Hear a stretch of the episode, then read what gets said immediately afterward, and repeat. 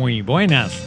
Se inicia Ciclismo con Teudis, un podcast dedicado al maravilloso, entretenido y retador deporte del ciclismo. En el contenido de esta edición tendremos noticias locales e internacionales, el calendario de los próximos eventos y competencias. Conoceremos de los nuevos modelos de bicicletas y sus componentes más avanzados, la utilería complementaria, desde el casco de protección hasta las zapatillas más adecuadas. Conversaremos sobre entrenamientos y nutrición y además tendremos entrevistas con destacados atletas e influyentes personalidades de este apasionante deporte. Iniciemos Ciclismo con Teudis.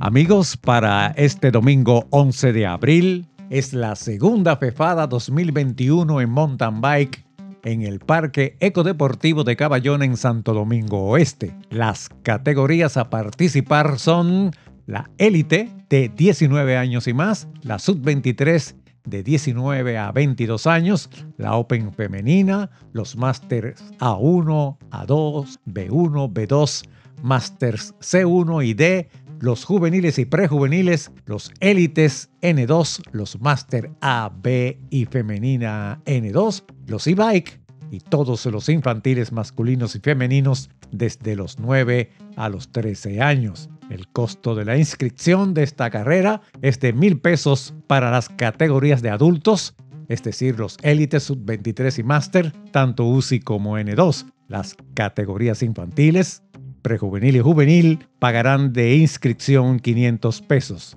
Habrá premios en metálico para las categorías superiores a los ganadores de los tres primeros lugares. Regalos diversos para los triunfadores en las demás categorías. No dejen de participar y asistir a la segunda fefada de este 2021 en Caballona, Santo Domingo Oeste. Este gran evento deportivo está organizado por Planet Bike bajo la dirección de Rafael y Tina Pueriet.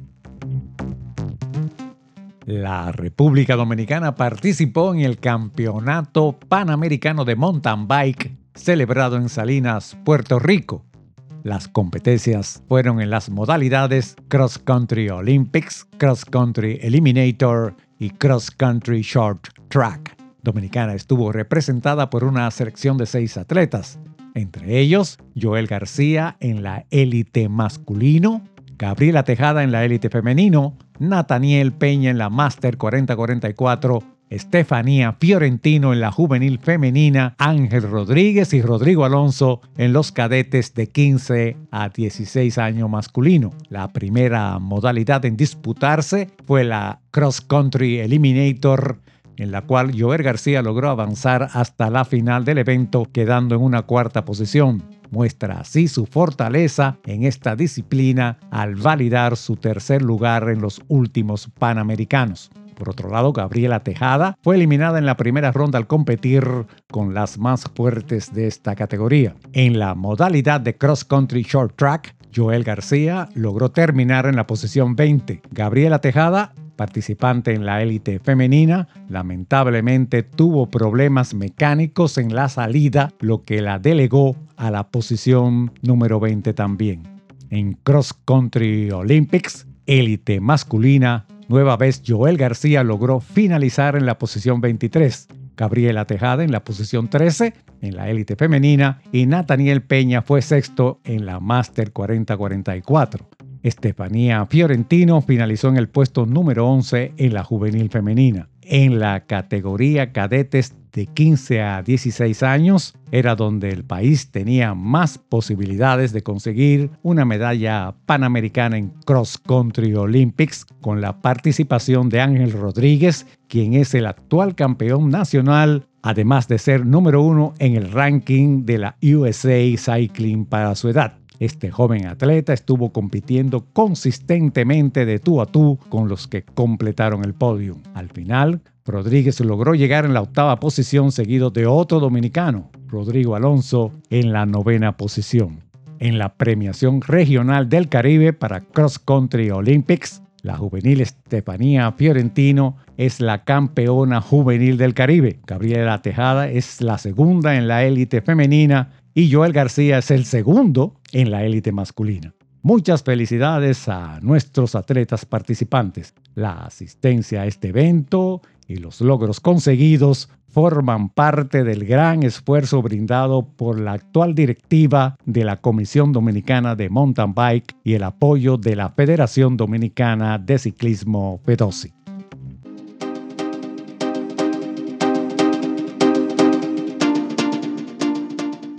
Amigos, el ciclismo profesional es quizás uno de los deportes más duros del mundo.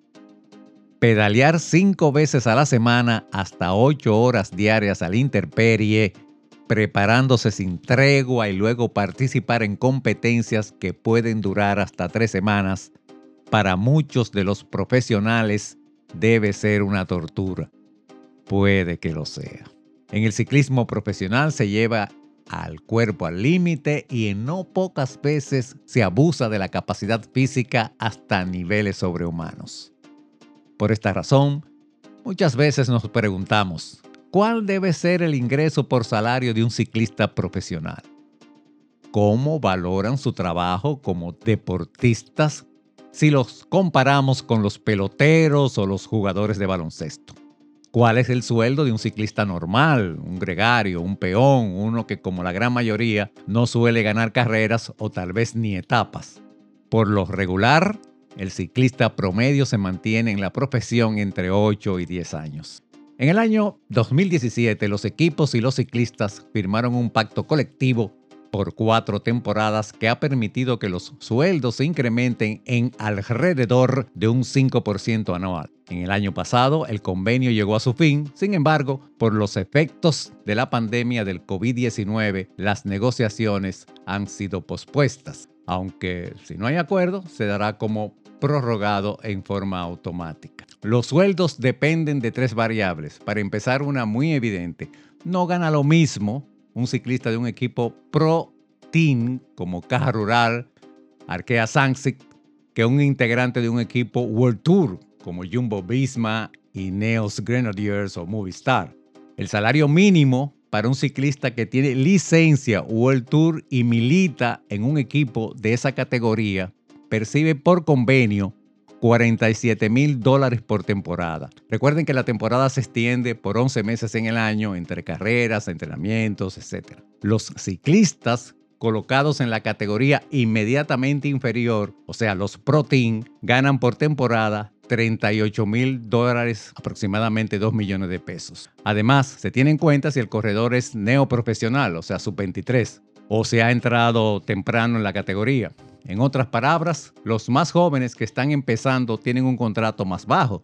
Además, hay que ver si el corredor cuenta con un seguro de vida o es autónomo. Los ciclistas con seguridad social tienen un salario más bajo porque cuentan con numerosas ventajas que ofrece la seguridad social del país donde viven. Eso hace que los corredores autónomos ganen más dinero en el corto plazo, pero necesitan invertir más en seguros para los accidentes o los ahorros para la jubilación, puesto que los equipos no asumen esos costos. Diríamos sin desmeritar que la mayoría de los ciclistas del pelotón sus ingresos asegurados son ligeramente bajos. Sin embargo, los atletas que logran participar en las grandes vueltas, la historia es diferente. En un trabajo de investigación sobre ese tema recopilado en Francia, da cuenta que la cifra mediana, no promedio, la cifra mediana se situó en unos 204 mil dólares por temporada, o sea, unos 12 millones de pesos dominicanos, que es una buena remuneración para los que tienen licencia World Tour del pelotón. Ahora bien, las cifras que se manejan en torno a las superestrellas sobrepasan el millón de dólares. Y vamos a enumerar a los ciclistas cuyos ingresos por temporada tienen contratos asegurados. No tomen en cuenta los últimos resultados por desempeño. Por ejemplo, Nairo Quintana del Arkea Sansic, que es un equipo Pro Tour, gana 2.2 millones de dólares. En 2.3 millones de dólares tenemos a Thibaut Pinot, a Primoz Roglic, a Adam Yates y a Matthew Van Der Poel. En 2.5 millones de dólares está Ubanal del Jumbo Visma, Alejandro Valverde del Movistar y Richard Carapaz del Ineos Grenadiers. Julian Alaphilippe gana 2.7 millones de dólares. Kayatoski de Lineo Grenadiers gana 2.9. Egan Bernal de Lineos Grenadier también gana 3.2 millones de dólares. Y Geraint Thomas, que también fue ganador del Tour de Francia, gana 4 millones de dólares. Peter Sagan del Bora Hansgrohe gana 5.8 millones de dólares, lo mismo que ahora en la actualidad está ganando Tadej Pogacar del UAE y el que más ingresos tiene por contrato asegurado este año sigue siendo Chris Froome del Israel Startup Nation con 6.4 millones de dólares. ¿Y cuánto ganan las estrellas del MTV? A la verdad que no hay datos oficiales porque sus ingresos provienen más de los patrocinadores. Así, en los últimos años, Nino Charter y Aaron Gwynn serán de los mejores pagados del planeta con unos ingresos totales que se podrían acercar a los 400 mil dólares. En su tiempo, Julian Axelon ha llegado a ganar 580 mil dólares, pero en el cross country, MTV Cross Country Olympics, permite sobrevivir a muchos más bikers con ingresos decentes. Todo gracias a su condición de deporte olímpico que abre las puertas de las subvenciones a muchos mountain bikers en diferentes países. El MTV es un deporte excepcional si puedes vivir de él. Supone un modo de vida muy agradable si lo comparamos con los ciclistas profesionales de ruta. En el MTV se compite, habitualmente en carreras de un día y pocas vueltas por etapas y en eventos de no más de una semana. Exige menos horas de entrenamiento sobre la bicicleta, menos viajes y menos exigencias que el ciclismo de carretera, pero a cambio de una cuenta bancaria menos cargada y con menos ceros a la derecha. Y hasta aquí, Ciclismo con Teudis podcast sobre el apasionante deporte de las bicicletas y sus modalidades ruta, pista, montaña, ciclocross y BMX. Los esperamos en las próximas emisiones. Este podcast puede ser escuchado en Spotify, Apple Podcast, Google Podcast o cualquier otra plataforma de audio preferida. Suscríbanse. Esperamos sus comentarios y sugerencias. Para este episodio, la documentación, musicalización y narración de Teudis Bernard Sr. Producción Riyard Global Solutions. Y recuerden siempre, el ciclismo es un pasaporte hacia la buena salud y al entretenimiento.